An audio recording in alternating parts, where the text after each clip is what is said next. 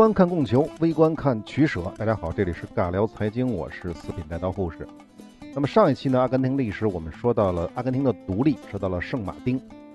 那么这一期呢，我们来说说独立之后的阿根廷。一八六二年，也就是圣马丁离开美洲的两年之后，拉布拉塔联合省新政府改组了。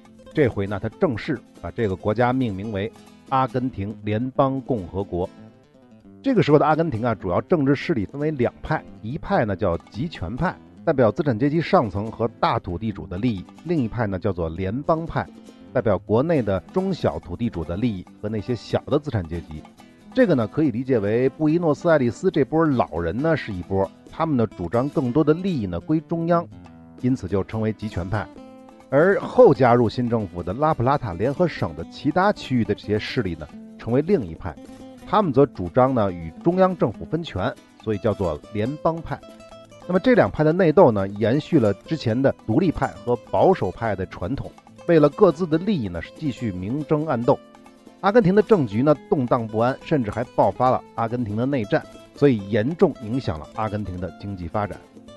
那么改组之后的新政府，阿根廷的第一任总统叫做里瓦达维亚。他一上台呢，就进行了一系列的改革，主要呢就是想加强国家对经济的控制。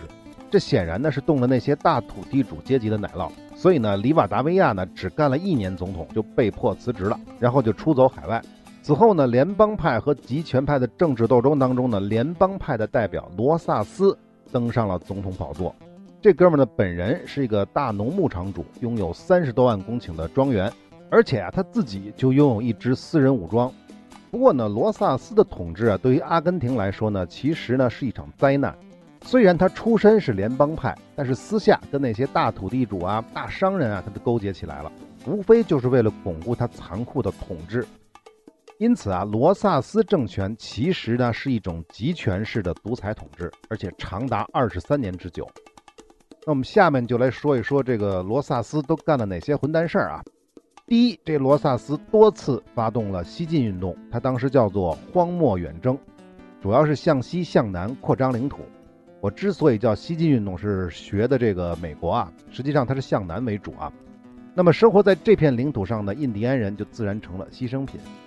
要知道，拉普拉塔宣布独立的时候，曾经许诺过要平等对待那些印第安人，而罗萨斯上台之前也为了拉选票啊，对印第安人有过类似的承诺。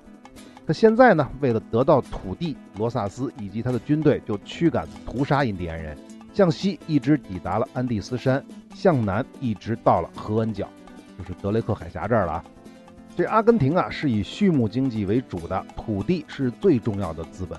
而原先西班牙殖民时期呢，拉普拉塔总督辖区的土地早就是名花有主了。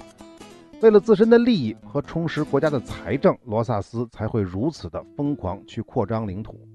也就是说呢，之前那些土地呢，都是那些大土地主阶级的，你要动他的利益，就跟你的上任一样会被弄下来。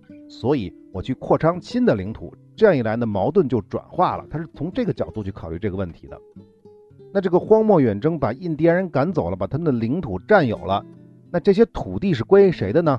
名义上是属于国家的，但是呢，一方面啊，新拓展的土地要拿出一部分来奖励参与远征的这些军官和士兵。其中呢有不少就落到了罗萨斯本人的口袋啊，还有呢就是要去贿赂那些支持罗萨斯的地方军阀或者是豪强，因为他是联邦派嘛，他两边都不能得罪。另一方面，在1836年，罗萨斯以阿根廷财政出现问题为由，废除了国有土地不得转让的法令，大规模的将国有土地进行出租和售卖。这一下，国有土地是大量流失，流失流失去哪儿呢？自然是被那些大地主阶级兼并了，而且罗萨斯还趁机将很多国有土地呢分配给自己家族的成员和那些忠于他自己的下属。这里就多说一句啊，刚才不是说了吗？有一部分土地会分配给那些参加远征的军官和士兵啊。当时确实有很多士兵得到了土地，但是这个土地的位置大部分都在南部，而且呢分到个人头上的面积并不是很大，路途又十分遥远。政府又没补贴，所以啊，去那里生活的风险是极大的。这样一来啊，就几乎所有的士兵和部分军官就只能把获得的这些土地呢打折卖给那些大地主阶级。虽然罗萨斯的荒漠远征奠定了阿根廷的领土雏形，但是从国家强占土地到寡头私有化土地的这个过程，以及西班牙殖民时期遗留下来的土地垄断问题，造就了阿根廷的经济最大的击毙，同时也加强了阿根廷最大的那股政治势力的实力，这就是大土地主阶级。他们对阿根廷的政局影响一直延续到了现在，而且呢，也一直阻碍着阿根廷产业结构的改革。这个呢是后话，我们在最后呢会仔细的分析的啊。这是其一，就是罗萨斯干的坏事啊，这是其一。其二，为了维护罗萨斯的统治，他这个政策可以说是极端恐怖的。为了打击反对自己的那些人，仅在1839年到1843年期间，他就杀害了两万多人。第三，罗萨斯。大肆的宣传个人崇拜，把十月定为罗萨斯月，把他的生日还定成了国庆节。另外呢，为了争取天主教会的支持，罗萨斯也给教会很多特权，有些特权甚至可以类比中世纪欧洲的宗教政策啊。这个是内政啊。对外方面，罗萨斯积极扩张领土，不断与玻利维亚、巴拉圭啊、乌拉圭啊这些原来拉普拉达总督辖区的国家发生领土摩擦，妄图把他们纳入阿根廷的版图。而且为了得到英国的支持，罗萨斯给英国资本家提供免税贸易权，使得英国资本在阿根廷迅速的发展，也使得阿根廷的一部分土地流入了英国商人的口袋。据说，在1840年的时候，布宜诺斯艾利斯附近的大地主当中有四分之一竟然是英国人。总之啊，罗萨斯的统治啊，根本就是在开历史的倒车，而且呢，统治又极其的残忍，被后世呢称为阿根廷历史上不折不扣的暴君。这段历史呢，也被称为阿根廷最黑暗的岁月之一。为什么是之一呢？咱们往后听就知道啊。这罗萨斯啊，如此的倒行逆施，最终还是会遭到报应的啊。一八五二年，原来罗萨斯的下属，同样是代表联邦派利益的乌尔基萨，发动了军事反抗，最终在首都附近一举歼灭了罗萨斯的部队。罗萨斯呢，就跑到了英国，二十三年的黑暗统治终于被终结了。但是不要觉得阿根廷从此就安静了啊，远远没有啊！乌尔基萨取得政权之后呢，立即主持颁布了符合联邦利益的阿根廷宪法。这个宪法基本上也是搬着美国宪法来的啊。一八五三年，乌尔基萨当选为总统，并将首都迁到了联邦势力派比较大的巴拉纳，因为这个布宜诺斯艾利斯的主要支持者都是集权派啊。不过呢，这个罗萨斯的统治啊，虽然是残酷的，是黑暗的，但有一点啊是不容否认的，这就是独裁统治，它暂时压制了联邦派和集权派的内斗，而乌尔基萨的新政府呢，是完全站在联邦派的利益这边的。前面不是说了吗？还把首都给迁走了，这就立刻遭到了布宜诺斯艾利斯集权派势力的反抗，从此阿根廷的内战就爆发了。这个内战的具体细节呢，就比较复杂，而且没什么太大意思，我就不讲了。反正这内战呢，就打了八九年。一八六一年，集权派的首领原布宜诺斯艾利斯的省长米特雷率军打败了乌尔基萨，并在第二年当选了新总统。这回呢，又把首都迁回了布宜诺斯艾利斯，在一八八零年正式确定为共和国永久的首都。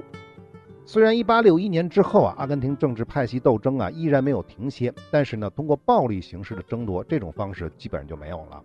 总的来说，阿根廷终于恢复了表面上的和平。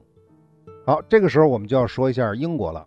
在阿根廷内乱不断的时候啊，英国继续扩展他们在阿根廷的利益，获得了在阿根廷修筑铁路的权利。这个听着耳熟吧？跟中国其实是一样的。不仅如此，英国人得寸进尺，进一步要求巴拉纳河和乌拉圭河的自由通航权，而且还要求阿根廷和巴拉圭免征从英国进口商品的关税。这个呢是无法接受的。阿根廷的米特雷政府呢和巴拉圭都拒绝了英国人的要求。这一下，这英国人就不干了，决定呢要惩治一下这几个国家。不过看一下这个时间啊，一八六零年，中国这边呢刚打完第二次鸦片战争。英属印度那边呢，我们也讲过，一八五七年印度兵变。而在中东，克里米亚战争也刚打完几年。还有欧洲啊，德国这边在欧洲马上就要独立了啊。大英帝国也免不了要去掺和欧洲大陆的政治平衡，就算这大英帝国再强大，这仗啊是能不打还是不打的好。而且考虑到这个阿根廷天高皇帝远，当然我说的这个皇帝指的是英国女王兼印度女皇啊，就更不好直接动手了啊。所以英国人就想啊，要是这几个国家自己打起来就好了。就在这个时候，1864年，巴拉圭支持的乌拉圭发生了政变。这英国人一看，这是天赐良机啊，马上就去挑唆巴西，让巴西去干预乌拉圭的政局。当然，这个巴西帝国呢，也确实有控制乌拉圭政府的意愿。前面不是说了吗？巴西在殖民时期曾经把乌拉圭给吞并过。另一边呢，英国人又去怂恿巴拉圭，说啊，你看巴西去干预乌拉圭政府了吧？你要是不管啊，你要是不管，你们巴拉圭政府迟早也会被巴西人干掉。这巴拉圭一听有道理啊，决定先发制人，率先向巴西宣战。这还没完啊！阿根廷也别走，因为布宜诺斯艾利斯的地主商业寡头对这个巴拉圭这块土地呢，也是垂涎很长时间了。在英国人的鼓动下，阿根廷迅速站在了巴西一边，与巴拉圭发生了一些军事摩擦，并在半年之后正式向巴拉圭宣战。这个时候啊，在南美，巴西、阿根廷、乌拉圭，这乌拉圭是新政府啊，组成的联盟与巴拉圭是大打出手。这一切的背后啊，自然有英国人的影子啊。但必须也要说明的是，这些国家之间也都相互觊觎对方的领土和一些相关利益，否则的话，这仗是也是打不起来的。一八六四年到一八七零年，三国联盟对巴拉圭的战争一打就是五年。这个说到这儿呢，大家可能觉得有点不可思议啊！三个南美的大国啊，起码两个是大国吧，巴西、阿根廷绝对是最大的两个国家啊，再加上一个乌拉圭，这个怎么能跟巴拉圭打五年呢？这个就必须要说明一下。这个时候的巴拉圭其实非常的强，我们前面讲过，一八一一年巴拉圭就率先独立了，而且这个巴拉圭独立之后啊，它一直是军事独裁统治。我们说过，一个国家并不是说独裁就一定不好，就一定发展不起来。巴拉圭就是个典型的例子。独立之后的巴拉圭啊，内部政局稳定，政府呢积极鼓励对外贸易，大量的引进外资，很早就从欧洲聘请工程师修建铁路啊、造船厂啊、钢铁厂啊。开办了大量的工厂和学校，引进了很多的欧美的工程技术人才。一八六零年代的巴拉圭已经在工业化的道路上疾驰了几十年了，逐渐形成了一个欧洲化的拉美强国。在老一代独裁者洛佩斯去世之后，新独裁者小洛佩斯上台。这个时候的巴拉圭是整个拉美地区唯一的一个没有外债的拉美国家，而巴拉圭的军事现代化程度也非常高，跟当时的欧洲基本上没有什么差别。再加上他们非常的英勇善战，有南美普鲁士之称，在与巴西开战之初一直处于优势地位。当然了，随着这个阿根廷的加入战争，巴西人也加大了对战争的投入，这巴拉圭啊才不得不转为防守态势。因为啊，巴拉圭毕竟还是个小国，自己呢又没有什么战略纵深，而且南北两个方向被巴西和阿根廷夹击，这时间久了还是撑不下去的。可是，即便如此，巴拉圭依然是坚持了好几年。一八六八年十二月，经过一系列的极端惨烈的厮杀，三国联军终于攻陷了巴拉圭首都亚松森，并建立了一个巴拉圭傀儡政府。然后呢，就宣布战争结束。可是实际上啊，小洛佩斯依然率领了一万多巴拉圭军队呢，继续打游击，又艰难地坚持了一年多，直到一八七零年，小洛佩斯呢还是被包围。最终被俘被杀。尽管最后这个小洛佩斯失败了，但是在整个拉美地区啊，他是一代又一代男人心目当中的英雄。据说啊，古巴的统治者卡斯特罗也是他的迷弟。巴拉圭在这次战争当中啊，受到了毁灭性的打击。根据后来的停战协议呢，它丧失了十五万平方公里的领土，约占总领土面积的百分之四十。东部一部分呢，就直接割让给了巴西；西部的一部分领土呢，就割让给了阿根廷。那归谁了呢？肯定是归那些大土地主阶级了。此外，巴拉圭损失最大的还不是领土啊，而是人口。据统计啊，巴拉圭在1865年人口是52万五千人，而1871年战争结束之后，只有22万一千零七十九人，其中妇女十万多人，儿童八万多人，成年男子还不到三万人，两万八千多人啊。一场战争损失了一半的人口，大家可以想象一下这场战争是有多么残酷。当然了，还是那句话，人口并不是全战死的啊，很大的比例是沦为难民，逃往别国了。而且拉美地区呢还比较特别，移民最多，你去哪儿都一样，对吧？所以他很多人就不回来了。由于这个巴拉圭战争啊，使得巴拉圭的人口比例完全的失调，这个比苏联的卫国战争损失男性的比例还要高得多啊！二十多万男性最后只剩不到三万人，可以说巴拉圭的青年男子几乎都死光了啊！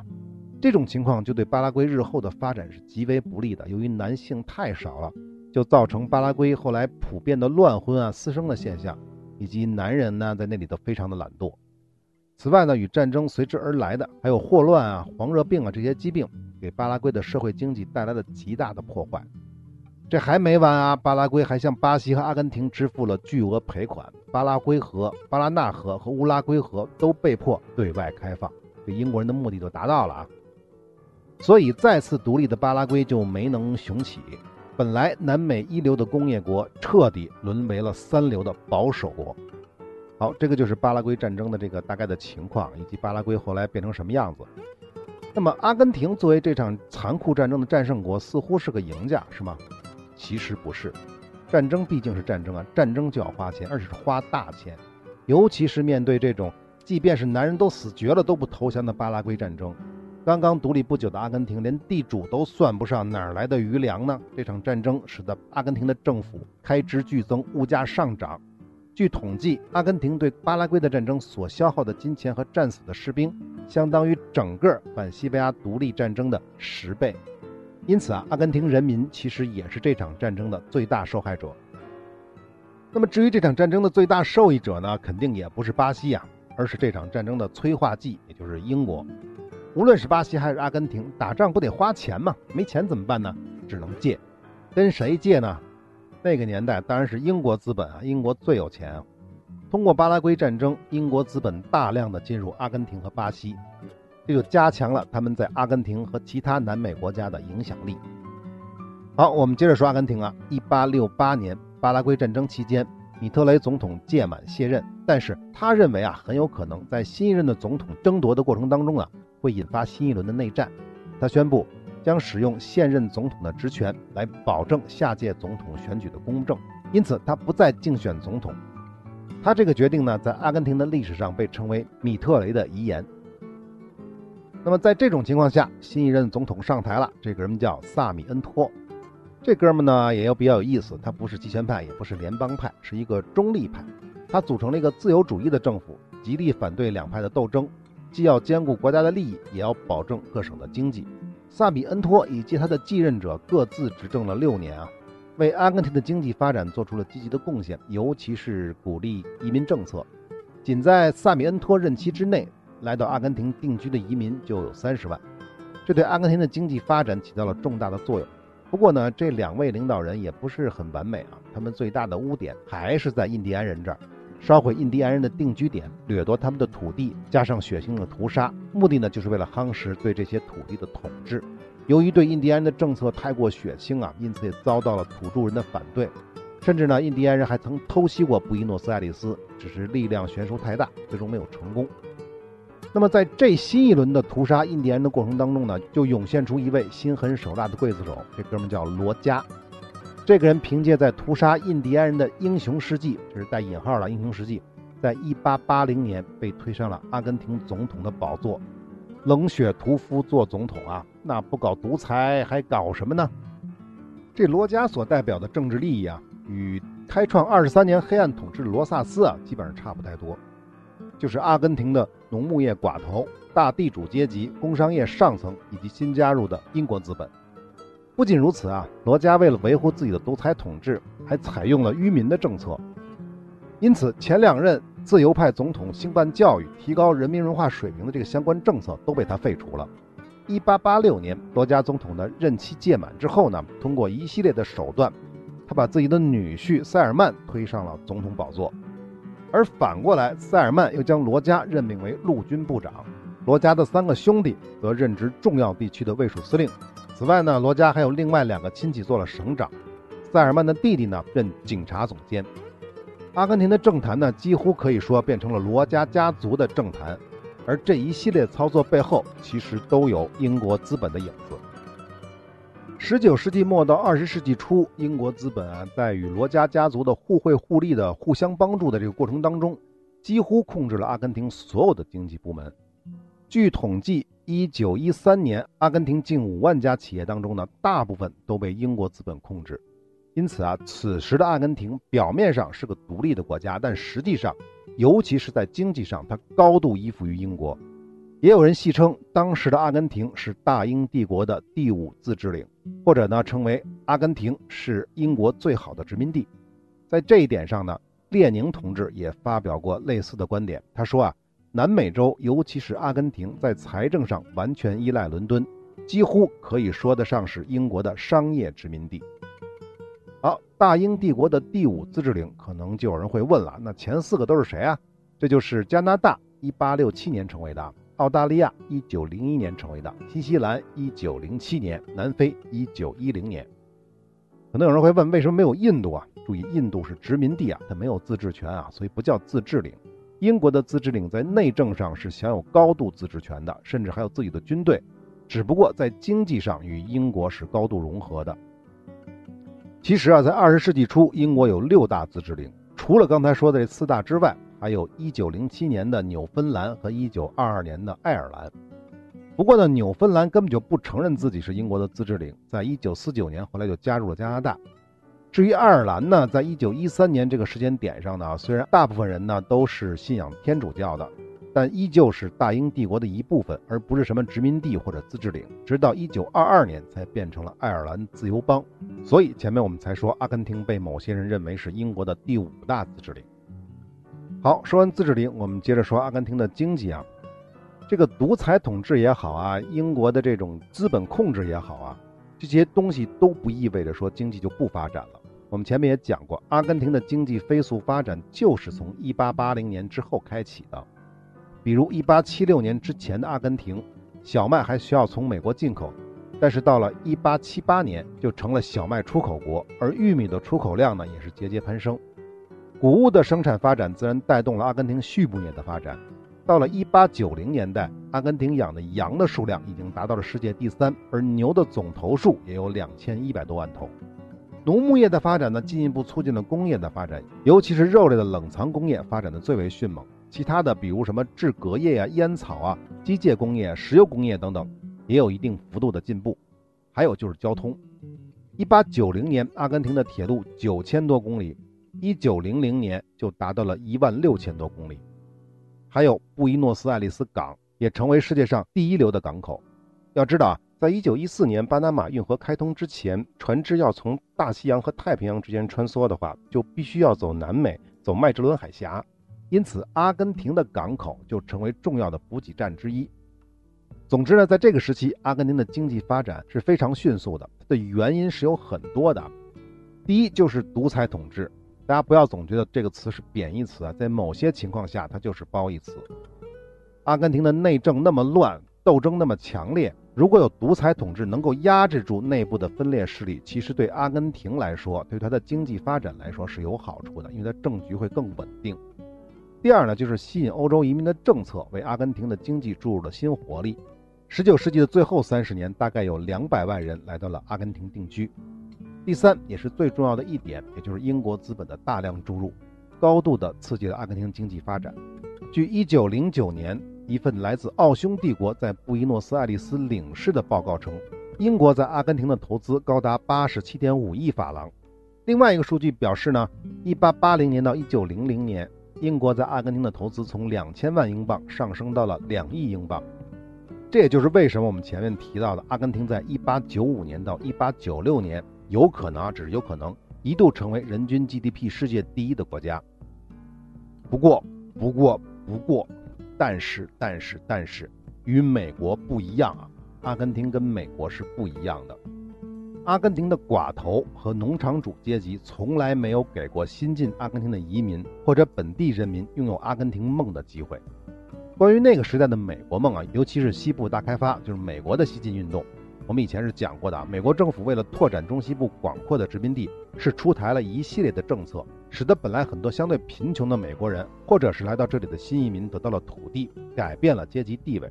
而阿根廷完全不同，他们的西进运动是在上层统治者有组织、有计划的对印第安人的驱赶和屠杀的过程当中，将大批的土地纳入了政府或者是大农场主以及畜牧业寡头少数人的囊中。而参与到西进运动的阿根廷人，他只是打工仔而已。即便能分到一些土地，但是没有相关政策的支持，在后续的土地私有化的过程当中呢，也不得不卖给那些土地寡头。我们之前是讲过的，也就是说啊，此时的阿根廷人均 GDP 确实已经很高了，但是记住，那真的是平均下来的数据，普通的阿根廷人并没有得到更多的利益。说到这儿呢，可能有朋友就会问了，那美国呢？此时的美国不是已经很强大了吗？为什么他们没有涉足阿根廷的经济？这个呢不是美国不想啊，而是美国没有抓住机会。阿根廷内战以后到巴拉圭战争这个期间，英国人玩命的在向南美各国输出资本的时候，美国在干嘛呀？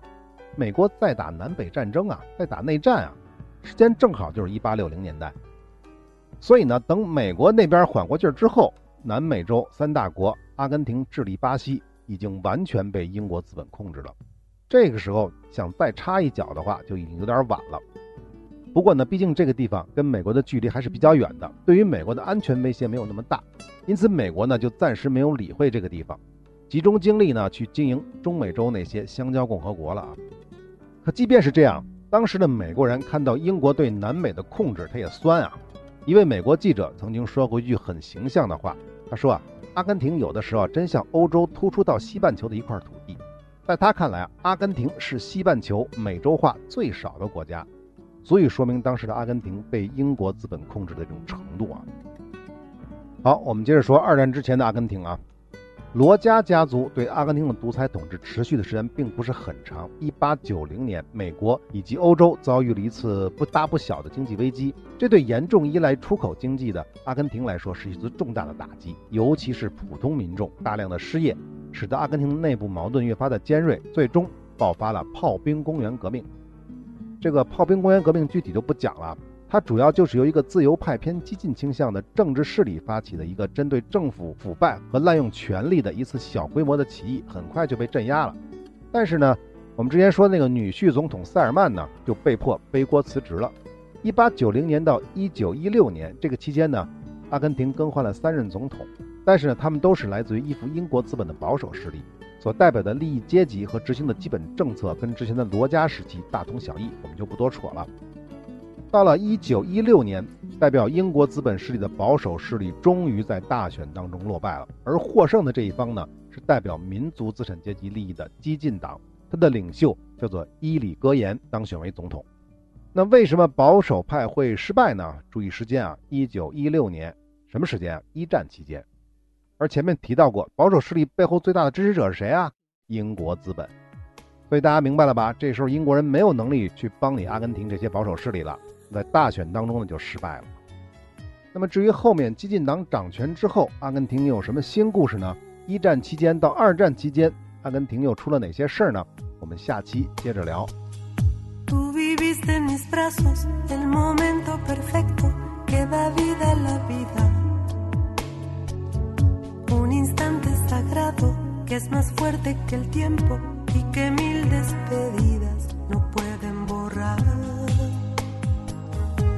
Si un día el destino nos llevó por caminos que tal vez no se encuentren jamás, a pesar del adiós, te hace falta mi amor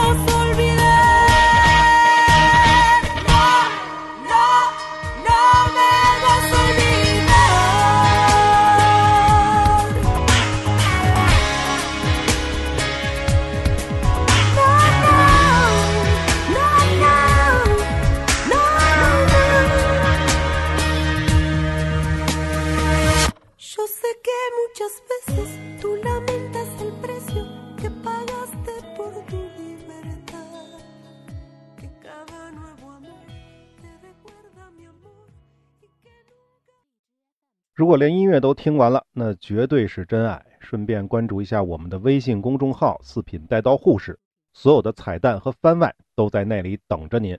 我们不见不散。